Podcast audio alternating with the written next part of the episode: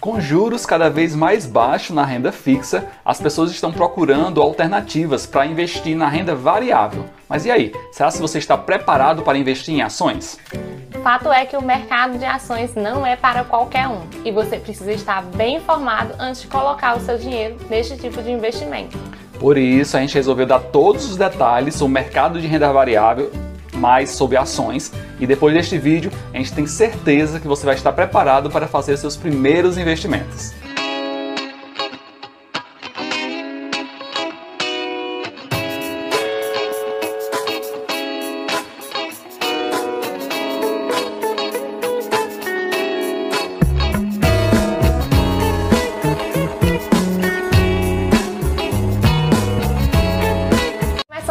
Conversa de hoje, não custa nada lembrar que o nosso conteúdo só pode ser dado à continuidade da produção através de likes e compartilhamento. Então, like no vídeo. Isso também serve para você que está aí no Facebook. Então, like no vídeo também. E se você é novo aqui no canal, é, acompanhe o vídeo até o final, que você vai ver que vale a pena acompanhar o nosso conteúdo e você vai se inscrever tanto aqui no YouTube, como também vai curtir a nossa página no Facebook. Então vamos direto ao nosso tema de hoje. Márcio, o que todo mundo tem que saber antes de fazer o seu primeiro investimento em ações? Olha só, investimento em ações é investir em renda variável e, como o próprio nome diz, vai variar positivamente e você ganhar dinheiro, mas também pode variar negativamente e você perder dinheiro. Ou seja, é um investimento de alto risco, onde você pode investir, por exemplo, 100 reais e retirar apenas 50. Se você, então, se você estiver guardando um dinheiro para um objetivo específico, jamais invista seu dinheiro neste tipo de investimento. Portanto, procure informações com especialistas do mercado financeiro. Procure informações também sobre os papéis que você quer investir.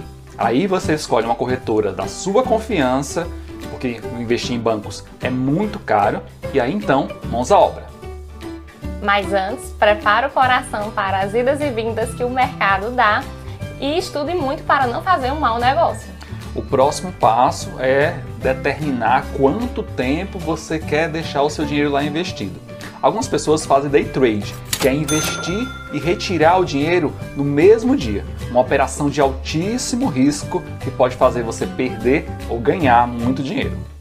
E em que esses investidores se baseiam para comprar determinado papel que, na visão deles, vai gerar lucro. Em geral, eles se baseiam em gráficos, né? Gráficos que demonstram ali a tendência para a compra ou para a venda. Também existem sites especializados que indicam esse momento de compra e venda, além daqueles especialistas que a gente já citou aqui. As corretoras, elas também divulgam alguns documentos que indicam momentos de compra e venda de alguns papéis. Ah, outra coisa, e como funciona a opção de longo prazo? Elas podem basicamente investir no mesmo papel, mas ao invés de ela comprar e vender no mesmo dia, elas vão, baseadas em informações confiáveis, levar esses papéis por dias, meses, anos, a depender da estratégia escolhida com base em quais informações essas pessoas se baseiam para tomar a decisão.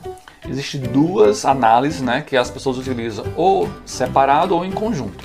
Tem análise técnica, que é essa análise de gráfico, né, que demonstra aí se essa ação tem uma tendência para compra ou uma tendência para venda, e tem a análise fundamentalista. Nessa segunda, as pessoas utilizam a própria empresa como objeto de estudo. Então, eles vão fazer análise das demonstrações contábeis dela, a DRE, o balanço patrimonial, as tendências do mercado para aquela empresa e aí decidem se vão investir nela ou não.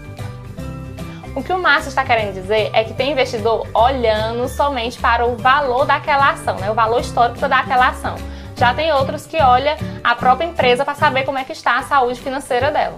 Perfeito. Quando você analisa a empresa juntamente com informações de tendências do mercado, você pode ter uma, é, uma base melhor para você decidir. Só assim, para exemplo mesmo, há investidor que acredita que os bancos digitais é um bom investimento porque é, acredita que isso vai ser o futuro.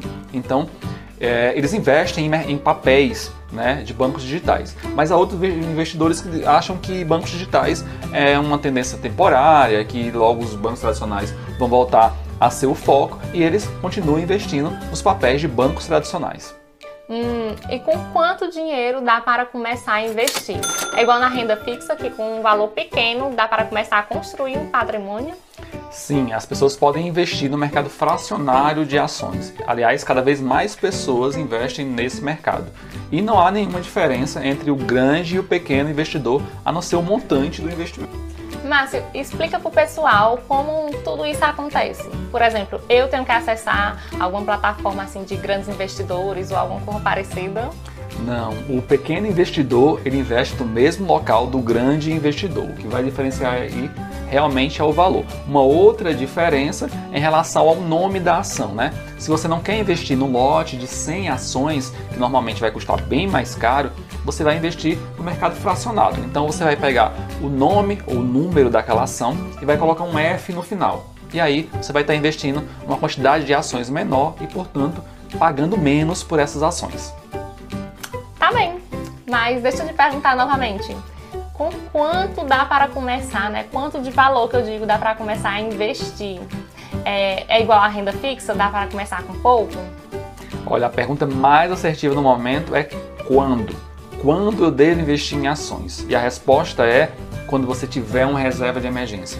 Não se recomenda a ninguém investir em ações sem ter uma reserva de emergência. O mercado de ações é muito volátil, então você pode ganhar muito dinheiro, mas também você pode perder tudo. Lembrando, pessoal, que a reserva de emergência é aquele dinheirinho que todos nós devemos ter para fazer frente a momentos ruins. E que essa reserva deve manter você e a sua família no prazo de 6 a 12 meses sem trabalho, mas com todas as suas contas pagas. Muito bem, muito bem lembrado. Agora, respondendo à pergunta sobre o investimento em ações, os valores, dá para você investir em papéis a partir de R$ reais, mas o determinante aí não é o valor do papel, mas a convicção que você, investidor, tem que esse papel irá valorizar e que você irá ganhar dinheiro. Bacana! Vamos fazer aqui um bate-bola com outros assuntos que causam medo na galera. Vamos começar com o home broker. Vamos lá, o home broker é o local onde a pessoa vai comprar e vender as suas ações. Cada instituição tem o seu home broker e as taxas né, de corretagem, as taxas cobradas vão variar de uma instituição para outra. Em outras palavras, o home broker é como se fosse a internet bank do seu banco. Mas ao invés de você entrar lá para pagar contas e fazer transferências, você vai utilizar para vender e comprar ações. É isso mesmo. Olha só, a boa notícia é que existem é, corretora que não está cobrando nada para você começar a fazer seus primeiros investimentos em ações. Galera, não estamos fazendo propaganda desta corretora, mas como é bom você começar a investir sem custo de corretagem, então estamos aqui compartilhando esta ideia. Então o link está na descrição do vídeo. Tá aí, tá dado o recado, hashtag fica a dica, o que, é que a gente tem mais aí no nosso bate-bola? Bom, nós temos aqui outro termo em inglês, o que é stop loss. O stop loss é um mecanismo que você coloca lá no home broken para evitar uma grande perda de dinheiro. Então, vamos ao exemplo. Você comprou uma ação por 20 reais. Você decide que a sua tolerância à perda é de 5 reais. Então você programa lá no home broken que se essa ação chegar a 15 reais, automaticamente o home broken vai colocar essa ação para ser vendida. Então você vai evitar uma grande perda de dinheiro. Isso evitará uma perda ainda maior, mas é preciso ter cuidado com a ferramenta, porque em alguns momentos o mercado sofre grandes variações, mas logo em seguida se recupera. E aí você terá vendido um papel por um valor menor do que ele realmente valeria e perdido dinheiro, mas faz parte do jogo. O que, é que a gente tem agora no nosso bate-bola? Vamos falar então do Stop Gain. Para que serve esse mecanismo dentro do home broker? Então, as pessoas às vezes ela compram um papel por 60 reais e acham que o valor máximo que esse papel vai chegar é 100 reais. Então elas programam o home broker para quando esse papel chegar a 100 reais, automaticamente o home broker colocar o papel à venda. Então, como as pessoas querem obter o máximo de lucro possível com esses papéis, então elas programam o home broker para uma venda automática. Isso é ótimo porque elas garantem o máximo de lucro. Mas vocês devem estar se perguntando: então por que eu devo programar o stop gain lá no home broker? Porque o papel ele pode se valorizar ainda mais. Não é bem assim. Quando as pessoas programam o home broker, significa que elas estão pensando que aquele é o pico, é o máximo que o papel vai atingir e que logo em seguida ele vai cair. Por isso eles é, programa o Stop Gain para esse valor, né, para garantir esse máximo de lucro. Mas é preciso lembrar que não dá para confiar só na ferramenta e que você tem que estar tá acompanhando o papel, né?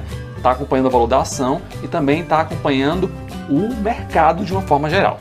Tá, mas após a venda de uma ação, em quanto tempo o dinheiro estará na minha conta para eu direcionar para um novo investimento?